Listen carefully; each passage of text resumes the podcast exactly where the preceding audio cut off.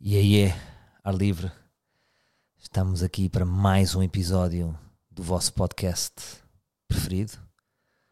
O vosso podcast imersivo dentro do corpo e da cabeça de um ser humano que se chama Salvador Martinha. Ao dia 2, porque posso ser daqueles ahm, que um dia posso vir a ser muçulmano e me chamar Al-Kaber Marhaf. Não. Ah, não acho que isso vá acontecer. Mas como é que é, meus livros? Como é que é? Estamos a gravar aqui domingo de manhã. Tive quase para gravar ontem, porque hum, daqui a pouco vou já para as filmagens. Ontem vim de, vim de fazer um pequeno gig em Alcobaça e às vezes gosto de vir com aquela fragilidade do cansaço da estrada a gravar. Ahm, mas efetivamente depois eh, não aguentei, fui para a cama e estou aqui então a gravar de manhã. Ontem estive em Alcobaça a fazer um gig surpresa. Era um evento organizado pela Universidade de Coimbra em Alcobaça. Há ali uma simbiose, organizam coisas em conjunto, ahm, organizam ali uns bootcamps ahm, com o objetivo de, de ir pondo ali a mexer a malta nova a pensar, a dar-lhes workshops, a dar-lhes perspectivas diferentes. E, e mal cheguei lá, fiquei logo muito contente quando hum, se apresenta um soldado da Universidade de Coimbra que disse: Salvador, eu sou livre. Eu sabia nesse momento que estava seguro porque tinha um livro dentro daquela instituição. ah, e depois pensei: epá, no fundo, se calhar foi este livro que deu a dica lá internamente. Ah, portanto, os próprios livros já contratam, já me contratam. Talvez um dia possa viver da amabilidade dos livros. Ah, foi um espetáculo com cachê. Ahm, e, e- e faz-me feliz esta opção de não ter Patreon, ahm, nem, nem cobrar aqui valor no ar livre ahm, todas as semanas, porque depois aparecem-me estas pérolas e, e é sinal que o universo acerta as, as coisas. Portanto, obrigado a esse livro, a esse soldado. E, e é uma coisa que eu sinto sempre: nós seremos que entre 10, 15 mil, 12 mil, 13 mil, quantos livros seremos, não sei. Mas há um soldado espalhado em cada sítio. Sempre que eu vou a um sítio, há um livro. É como se eles estivessem muito bem redistribuídos ah, no nosso território. Ilhas, norte, sul, este, oeste, há sempre um livro. E estive lá ontem na Alcobaça, era, um público muito, muito juvenil.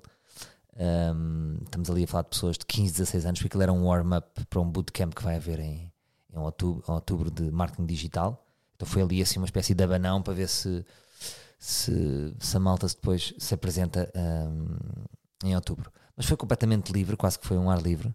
Houve ali alguns temas porque eh, voltar à escola relembrou-me uma, uma série de episódios, falámos de bullying, falámos de coisas.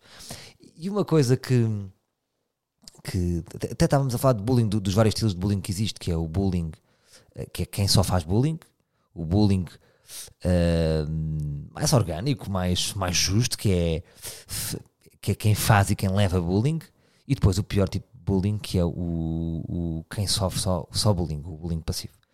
Eh, e estava-lhes a dizer, estava-lhes a dar a minha perspectiva, porque é que eles, calhar, estão numa idade em que podem estar a praticar bullying, na altura nós não sabíamos, e ainda não têm distância suficiente para perceber o impacto que pode ter nos outros. Eu estava, estava, estávamos a trocar algumas bolas sobre isso e disse: só hoje é que sei do bullying que eu fiz, só hoje é que tenho a, a distância e a sensibilidade para perceber hum, que eu era estúpido, não era? E que algumas brincadeiras repetidas, porque o bullying normalmente. O que é que faz o bullying? É a repetição de, um- de um- de uma brincadeira que só uma parte é que acha graça, não é? Que é para nós estarmos felizes, isto é um tango. Tem que, tem que haver um acordo que estamos os dois a rir. Se, não- se há uma parte que não está a rir, então não está a ter graça. Estava- Estava-lhes a dar essa perspectiva. Ah, e depois chegamos aqui a um pensamento engraçado, que é o seguinte: eu estava-lhes a dizer que fumar já não era fixe. Porque depois lembrei-me, tipo, olha, já que estou aqui ne- nesta, nesta escola secundária, vou tentar passar algumas coisas que hoje para mim estão certas, mas que na altura não sabia. E estava-lhes a dar a perspectiva que eu sempre tentei fumar. Ou seja, eu tentei ser fumador. Era puto. No primeiro cigarro que eu fumei era de um, de um maço tabaco da minha avó, que é- cuja marca se chamava Surf, que é um erro, dar marcas atrativas para jovens. É o mesmo do que haver tabaco chipical. Uh! Tabaco chipical, é o teu tabaco louco. Fuma aqui, sabe coco. E hum, estava-lhes a dar esta perspectiva que eu na altura, quando tinha 15, 16 anos, estava a fumar na porta do liceu e ia sentir-me, ah, tenho grandes problemas, yeah, fogo, físico-química às 4 e meia, ganda seca. Yeah. E aquilo, eu, eu, nunca ficava meio enjoado, não sei que perspectiva que vocês têm da primeira vez que fumaram ou quando fumaram. Uh, eu enjoava-me sempre, até ficava com as mãos a tremer às vezes. Fumava, imaginei, um cigarro, isso travava sempre, às vezes fingia, não é? Mas, mas pronto, depois à medida que vamos crescendo, temos que, não, isto é sério, vou ter que travar. Então as mãos tremelicavam um bocadinho, quase que tinha Parkinson, Parkinson de, de tabaco, e precisava de beber água e não sei o quê. Pronto. Mas na altura eu sentia-me super adulto, sentia que estava a crescer e que, era, e que falava de problemas. E agora, quando passo pelas escolas e vejo os putos a fumar, acho absolutamente ridículo, porque é quase como se eles tivessem fossem anões a segurar cigarros gigantes.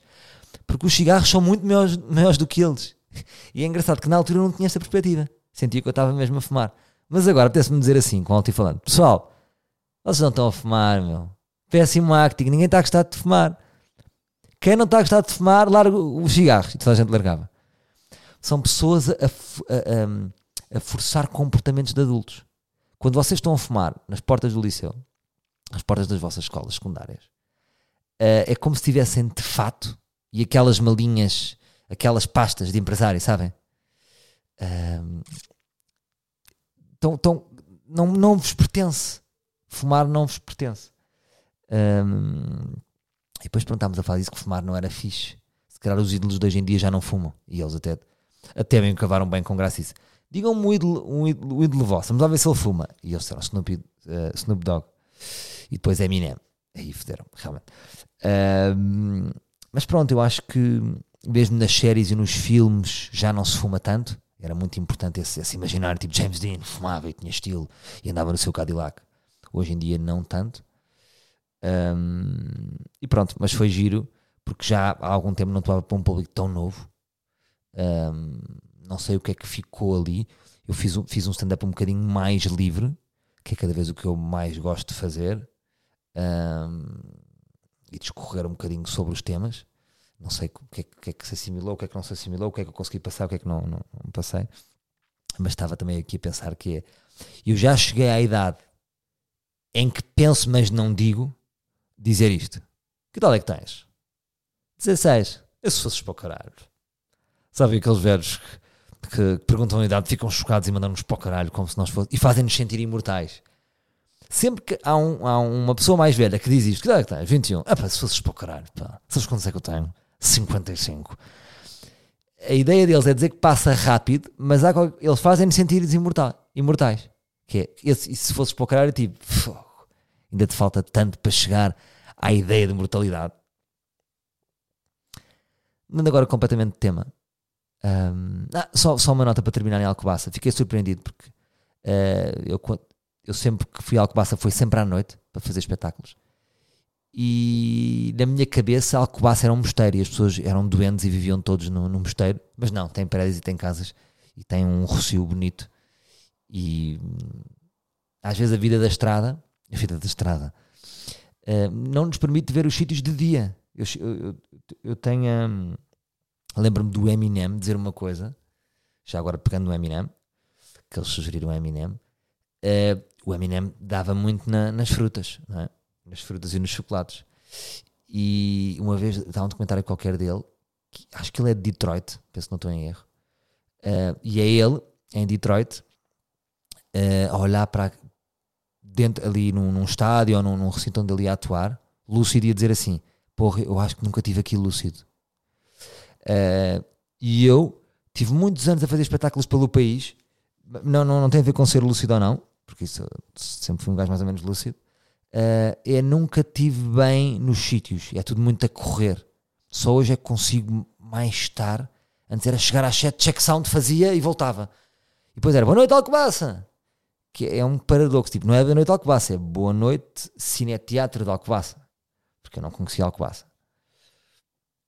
agora mudando aqui radicalmente de, de, de tema, tenho aqui uma nota apontada que diz o seguinte: Sinto-me de uma família perfeita antes de ser assassinada. Já. Yeah. Um, uh, sabem aquelas imagens quando há um gajo que está todo fedido, tipo, tipo aqueles filmes tipo Deadpool, que há uns flashbacks da família, tipo, da, da, da mulher dele perfeita e linda, a esvoaçar assim, perto de umas cortinas ao vento, as crianças a brincar com um cubo de Rubik e a chutarem uma bola, o marido a chegar por trás uh, e a abraçar a família e todos caem na relva e a rir-se. E eu sinto, muitas vezes, uh, que, que, estou a viver isso. E quando é que eu sinto que estou a viver disso? Porque eu procuro ver esse plano da minha família. É como se eu fosse realizador e eu estivesse mais à, à vontade em fazer um plano geral afastado da minha própria família. Uh, Deixem-me, permitam-me explicar melhor. Imagina, posso estar eu, a minha mulher e os meus dois filhos e estamos muito perto, estamos, estamos em cima uns dos outros. E eu, como eu gosto de vir para fora, gosto de sair, afastar-me e estar noutra cadeira e ver o plano perfeito da minha família. Porque isto é uma imagem que eu já tenho há muito tempo. Eu acho que as coisas de, de um bocadinho afastadas são melhores. Dando um exemplo mais radical. Tailândia vista de drone. Umas praias, não é? As praias estão. Uau! Vocês estão mesmo na areia. Corta para. Estão mesmo, em vez de ser o plano de drone, é estão na areia, no, estão na areia em cima do mar. Já não é tão bonito. De longe é um bocadinho mais bonito. Aqui não é tão radical, porque tem mais emoção, mas é o plano geral uh, da minha, dos meus filhos a brincarem. Não? Se eu estiver lá, eu não estou a ver este plano geral. Pronto. E é tant, tantas vezes que eu procuro este plano geral que eu tenho esta imagem. É como se eu estivesse a realizar as cenas para se depois um dia um mal entrar aqui e matar todos, eu tenho estas imagens. Um, é estranho, não é? Mas acho que aqui o, interessante é pensar porque é que eu tantas vezes venho mais para o lado para ver isto. É quase como se conseguisse desfrutar mais. Sabem? Eh, muitas vezes é como os escritores ou os cronistas que vivem as coisas, mas depois ao escrever vivem-nas melhor. É como a memória, não é? Eu muitas vezes sinto que faço uma experiência. Vou à Costa Rica, por exemplo, uma viagem, que está tudo muito rápido. E ainda hoje estou a viver essa viagem e ainda. Depois a minha ideia mais para a frente pode ser melhor do que a vivência. Percebem o que eu estou a dizer?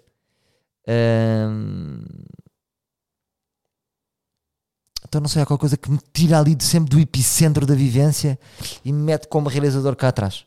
Não sei, queria-vos passar esta. É como se eu me demarcasse daquele plano. Uh, mas está aqui qualquer coisa estranha, não é? Está aqui uma defesa estranha. Não consigo, não consigo analisar a 100%. Um, queria fazer uma pergunta também muito concreta daquelas perguntas específicas que eu às vezes gosto de fazer e tocar na ferida da vossa vida, que é qual é a história da vossa almofada? Qual é a história da vossa almofada? Um, porque eu percebo que o nosso conceito de almofada é completamente estático. Eu estamos a falar, eu, eu agora mudei de almofada, por isso é que eu, eu tive, tive, pus-me a pensar nisto. A minha almofada já tinha, na boa, uns 15 anos. A almofada que vem de casa para casa, da relação para relação, provavelmente fiquei com a pior almofada uh, uh, que havia e que restava. Nem era a minha escolha, foi dando, porque é uma almofada, é uma almofada. Não, isto é uma almofada. Está tudo aqui. Não se questiona a almofada. E agora, com aquele meu problema meio de torcicolo, meio de costas, tenho que repensar tudo, não é? Quando a postura não está certa, tu repensas tudo. É como um clube de futebol, quando não está a ganhar, pensas tudo. É jogador, é treinador, é estrutura, é até nas chuteiras, pensa, até na preparador físico. Portanto, eu estou a repensar tudo, não é? Postura, estilo de vida, stress, um, blá blá blá blá blá.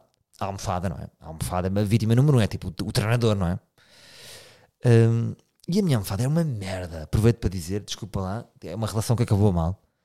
Não vou não vos vou mentir, é um, é um, foi um casamento longo, estamos a falar de um casamento de 15 anos, não sei, mas acabou mal, tipo, estou-me a cagar. Sabem quando chamam de uma relação e tipo, pá, estou-me a cagar, então mas não ficaste triste, não sei o quê, vocês constituíram. Pá, não, estou-me a cagar, nem a quer ver à frente, nem sei onde é que ela está neste momento. É mole, a minha almofada era mole. O meu corpo era submisso ao meu corpo. Então mudei agora para uma almofada.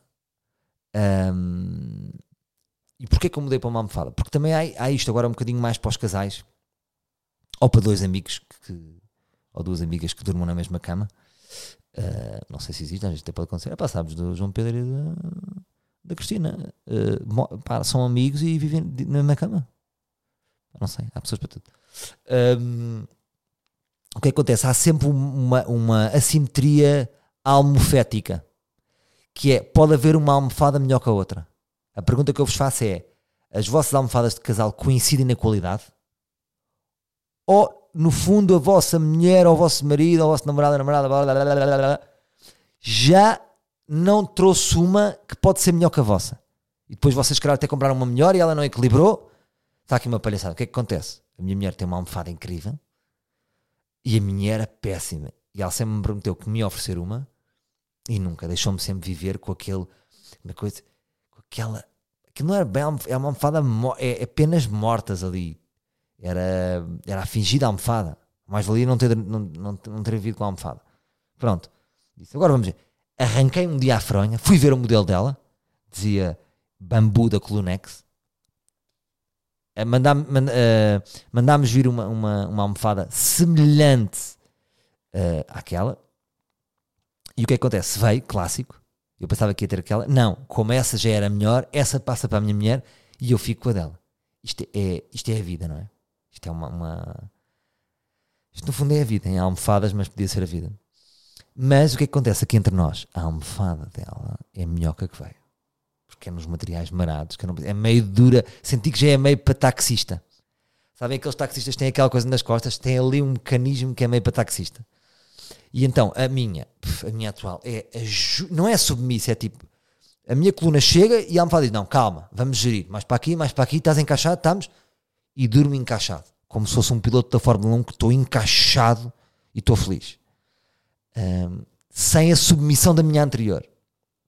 Que, que verga, o meu corpo vergava a almofada, era uma almofada submissa. Era uma almofada quase que sofria violência doméstica. Esta almofada não, é uma relação taco a taco, um, honesta, em que cada um tem as suas regras, os seus compromissos e há respeito mútuo. A outra almofada não era respeitada pelo meu corpo. Sofreu maus tratos, deixou-se vergar, também não soube dizer eh, basta, eu vou sair desta relação. Um, portanto, pensem nisso, pensem também se a vossa almofada é boa. Um bocadinho como eu vos disse, tipo, ei, olha para este escritório e disse, que escritório é este que eu tenho? Está tudo mal. Parei para olhar para a minha almofada e está tudo mal. E eu pergunto se vocês estão felizes com a vossa almofada ou se não estará na altura de vocês mudarem de almofada. Deixo com essa, pouco e pouco, eu vou-vos meter no caminho certo. Vocês vão decorar o vosso escritório ou a vossa divisão que está mal, vão mudar de almofada, vão mudar de emprego e vamos ser mais felizes juntos, malta. Um, uma coisa que eu vos queria dizer, uma vez quando eu estava no liceu, voltando agora, estamos muito aqui juvenis, infantis juvenis. Havia uma, uma, uma, amiga minha que me disse: Tu tens medo? E eu fiquei assim meio corado. E ela disse: Tens medo? Tens medo, não é? E eu fiquei meio corado. Um, não percebi o que ela estava a dizer, mas o meu corar um, sabia que ela estava certa. Coisa muito intuitiva que ela disse. Eu não me conhecia assim tão profundamente, mas sentia em mim aquela sensibilidade feminina que eu tinha medo de qualquer coisa. E eu de facto vivi com muito medo durante muito tempo, medo de, de olhar as pessoas olhos nos olhos. E tinha aqui uma nota, uma vez, quando eu tinha mais ou menos tipo entre os 18 e os 20 anos, uma vez aconteceu um episódio que, que é paradigmático disto que eu vos estou a dizer. Foi o seguinte: eu houve uma altura da minha vida em que eu ia beber café com, com os meus amigos, ia ali ao Café Paris, nas Palmeiras, foi a fase Paris. Tivemos várias fases de cafezinhos. Era aquela fase de cafezinhos que íamos estar lá 4 horas a beber cariocas de limão. E, e, ficávamos 4 horas e a nossa conta era tipo pai 5 euros. E as pessoas dos cafés odiavam-nos. Um, e houve uma fase que eu me sentava de lado. Até quando um dia o me reparou, mas porquê que não queres sentar de frente? Eu disse, eu prefiro de lado. Para não ter aquela ou seja, um, tinham medo de olhos nos olhos, tipo, é quase como se. Então, está tudo bem? E a pessoa pergunta: está tudo bem? Eu, se calhar não estava tudo bem, percebe? Então tinha vergonha de, de, de estar de frente. E isso é uma coisa que me acompanhou durante muito tempo. Eu fui aprimorando, fui, fui com humor, fui maquilhando isso, eh, fui ganhando confiança. Mas há coisas que agora é que estou a ver que estou a chegar assim a um estado mais de calma e de serenidade. Um, por exemplo, mesmo na rua, quando encontrava pessoas que era tipo, ah, tudo bem, tudo bem, temos que combinar, temos, temos, fugia, sempre meio fugidio, eu sempre fui meio fugidio, sempre, sempre tive um bocadinho medo de estar e vejo que não está nada relacionado com os outros. É uma inquietude, é uma, uma vergonha, pode ser uma vergonha da nossa imagem, uma vergonha do, do ponto em que estamos, de, da conversa que temos ou que não temos. E outro dia dei por mim. Um, estava num sítio, estava num café, encontrei uma pessoa que já não havia há muito tempo e disse uma coisa que até estou orgulhoso de contar-vos isto, que eu sei que é meio ridículo.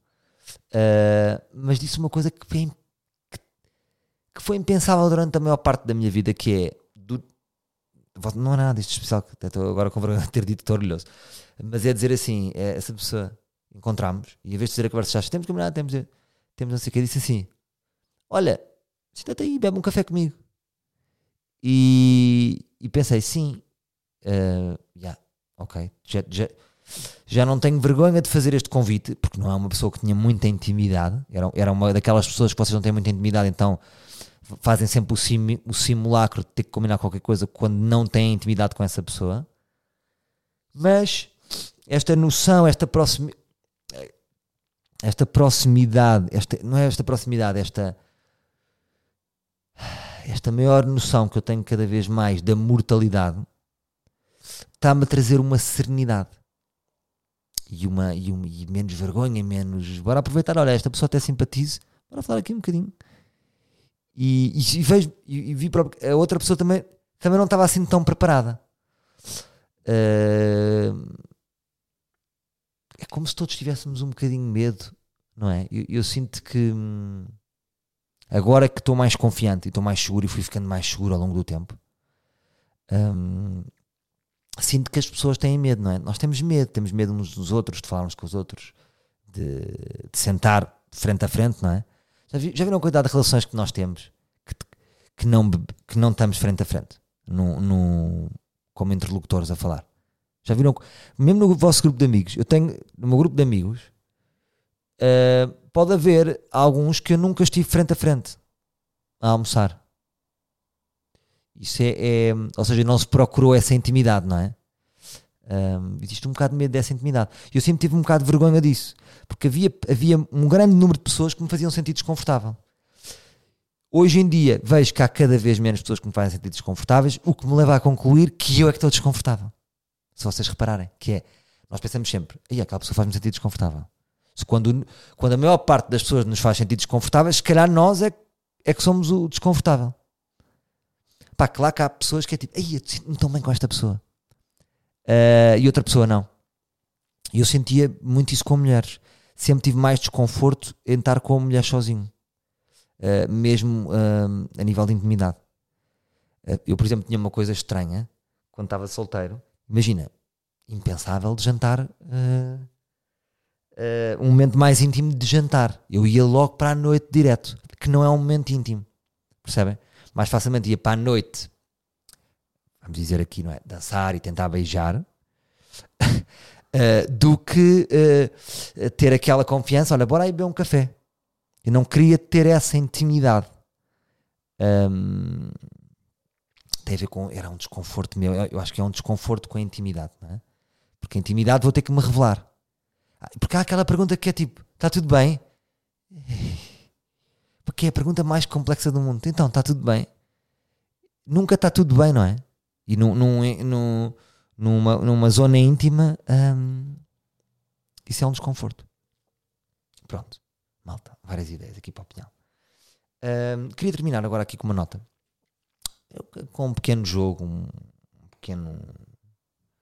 Tinha aqui uma nota que é efeito Paulo Branco porque eu tenho agora na produção do Sou Menino para ir um, a, a nossa produtora, que é espetacular, um, não, não, vou, não vou revelar nome, mas que trabalhou com o Paulo Branco e às vezes contando histórias do Paulo Branco. O Paulo Branco é um grande produtor de cinema, tipo, talvez dos maiores produtores de cinema, um, conhecido pelos seus filmes e por não pagar as pessoas.